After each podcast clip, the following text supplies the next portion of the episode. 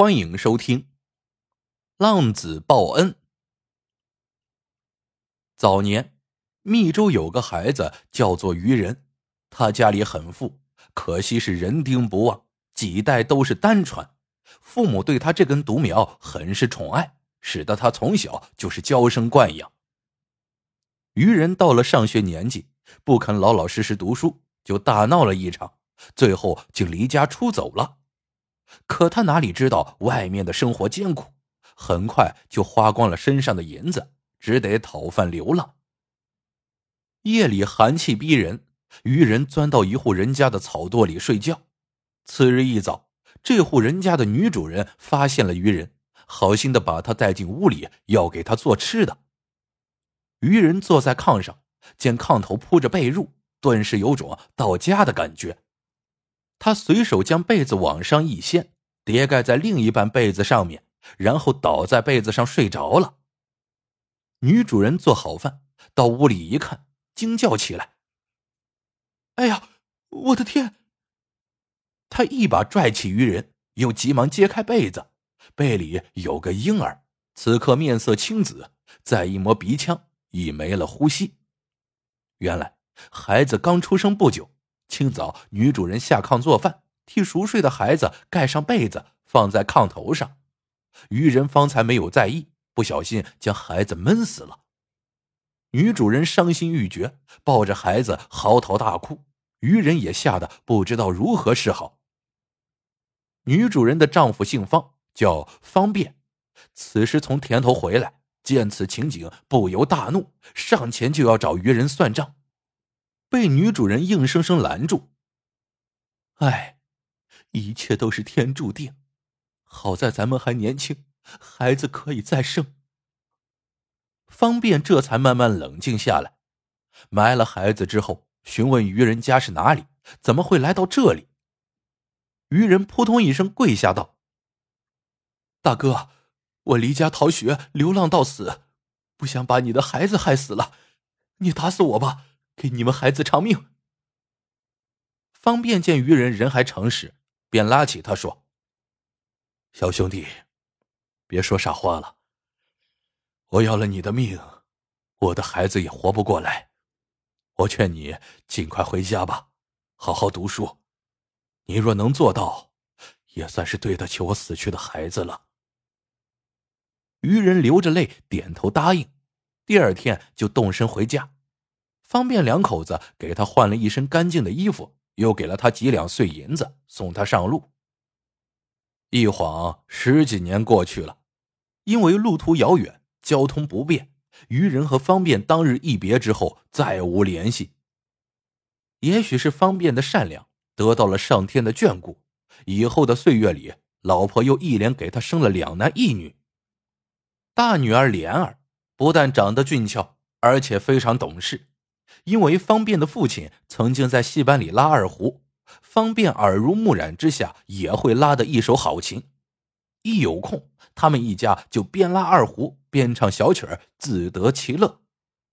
这年夏天洪水泛滥，方便一家为了逃灾，只得唱门子去了。这所谓的唱门子呀，也是讨饭的一种。每到一家就喊大爷大娘，然后开口唱曲儿，主人就会拿出干粮来打发。方便拉着二胡，孩子们唱着小曲儿，走街串巷，唱了一村又一村。这年正月里，他们来到了潍坊地界。此地有个恶霸叫侯四，仗着有亲戚在京城里做官，便是无恶不作。有一天，方便一家讨饭，讨到他家的门口，莲儿刚唱了没几句，侯四带着家丁从门里出来了。侯四一眼看到俊俏水灵的莲儿，立刻动了坏心眼他对一个家丁耳语了一番，家丁便走到方便跟前说：“恭喜恭喜，我家老爷看上了你的女儿，要娶她做八姨太，你们的好运来了。”方便抬头看到侯四一脸的横肉，比自己至少还大了十岁，他赶紧说道：“俺闺女还小，不嫁人。”说着，转身领着一家人就要离开。侯四恼羞成怒，命家丁强行把莲儿往侯家里拖，方便一家拼了命的阻拦，可根本不是他们的对手，一个个的被打倒在地。有好心人实在看不下去了，就把方便一家救下，安置在村外的一座破庙里。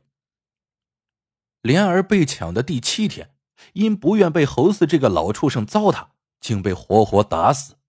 孩子的母亲听到噩耗，嗷的一声没哭出来，便昏死过去。方便要去侯家拼命，有人劝道：“你去了也是白去，不但会白白送命。”还会连累你那两个未成年的儿子呀！方便咽不下这口气，决意要到县衙去告状。好心人又劝他不要轻举妄动。这侯四有钱有势，又有亲戚在京城做大官，哪个县官会替一个外乡讨饭的主持公道呀？可方便哪里听得进去？他让家人赶紧上路逃命，自己撕下衣襟，咬破手指，写下冤情。独自一人跑到县衙击鼓鸣冤。县太爷刚刚赴任，他接过状纸，不由得皱紧眉头。良久，他派衙役传唤侯四来到衙门。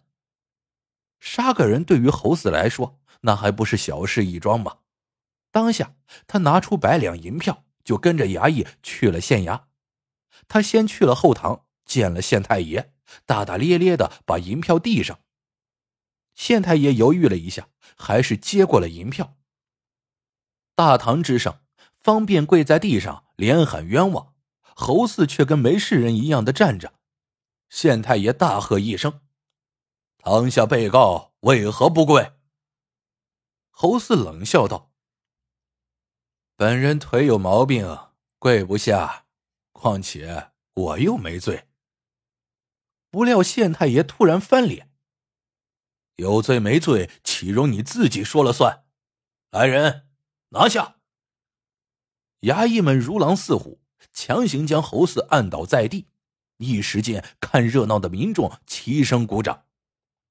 大堂上，原告方便声泪俱下，将侯四如何强抢女儿、女儿不从被活活打死等事诉说了一遍。堂下旁听的人群中，也有人忍不住到堂上作证。隶属侯四的罪行。县太爷一指侯四，说道：“你欺男霸女、杀人越货，铁证如山，还有何话说？”侯四看看无法抵赖，便耍起了蛮横，大笑道：“小丫头不识抬举，被我弄死了，你敢对我怎样？我在京城可是有人的。”县太爷也大笑道。自古以来，杀人偿命。先给我打一百杀威棍，再打入死牢，待上面审批后问斩。衙役们领命，按下侯四就打了起来。侯四趴在地上，破口大骂：“你，你他妈收下老子的银票，还敢对老子动刑？看老子以后怎么收拾你！”县太爷大怒。给我狠狠的打！衙役们大力抡棒，啪啪啪，一顿乱棍，没打到一百棍，侯四就没了声息。县太爷一惊，但脸色没变，从容说道：“凶犯毙命，也算是替那含冤死的莲儿偿命了。准许家丁将尸体领回，另有侯四贿赂本官的一百两银票。”本官决定判给原告方便作为补偿。方便没有想到这么快就报了大仇，他接过银票，本想再向县太爷磕几个响头以表谢意，可转眼间却不见了县太爷的影子。方便出城后找到了老婆孩子，得知大仇已报，大家心里宽慰了不少。一家人正匆忙赶路，忽听后面马蹄声响。有人骑马奔了上来，来人翻身下马，一把抱住了方便。大哥，你不认识我了？方便定睛一看，原来是秉公审案的县太爷。他赶紧拉着一家老小磕头谢恩。县太爷慌忙阻止道：“大哥，大嫂，不要这样，我是你们的渔人小弟呀。